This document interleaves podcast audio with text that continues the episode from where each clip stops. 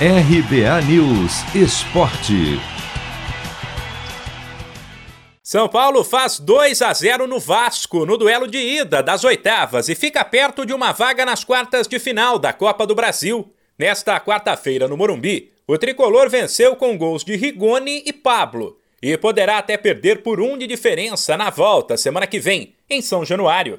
Destaque para a postura do time, que assim como aconteceu contra o Racing na Libertadores, conseguiu virar a chave e esquecer a fase ruim no Campeonato Brasileiro.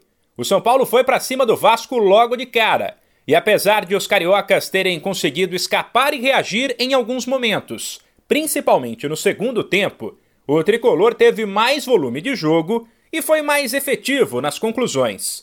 Depois, o técnico Crespo, que tem reclamado do calendário e do desgaste dos atletas, deixou claro que o São Paulo não vai priorizar nenhuma das três competições que disputa e tentará fazer o melhor em todas elas. São Paulo de Jejum, de, de Paulistao, de la Copa Libertadores e la sua história, de Brasileirao, de, de la Copa de Brasil. Quando você pertenece a um clube grande como São Paulo, as pressões são, são, são muito grandes. Eh, acredito que estamos respeitando todos, todos, todas as competições. Vamos a tentar chegar os mais longe possível em, em todas. Paulista pudimos concretar eso.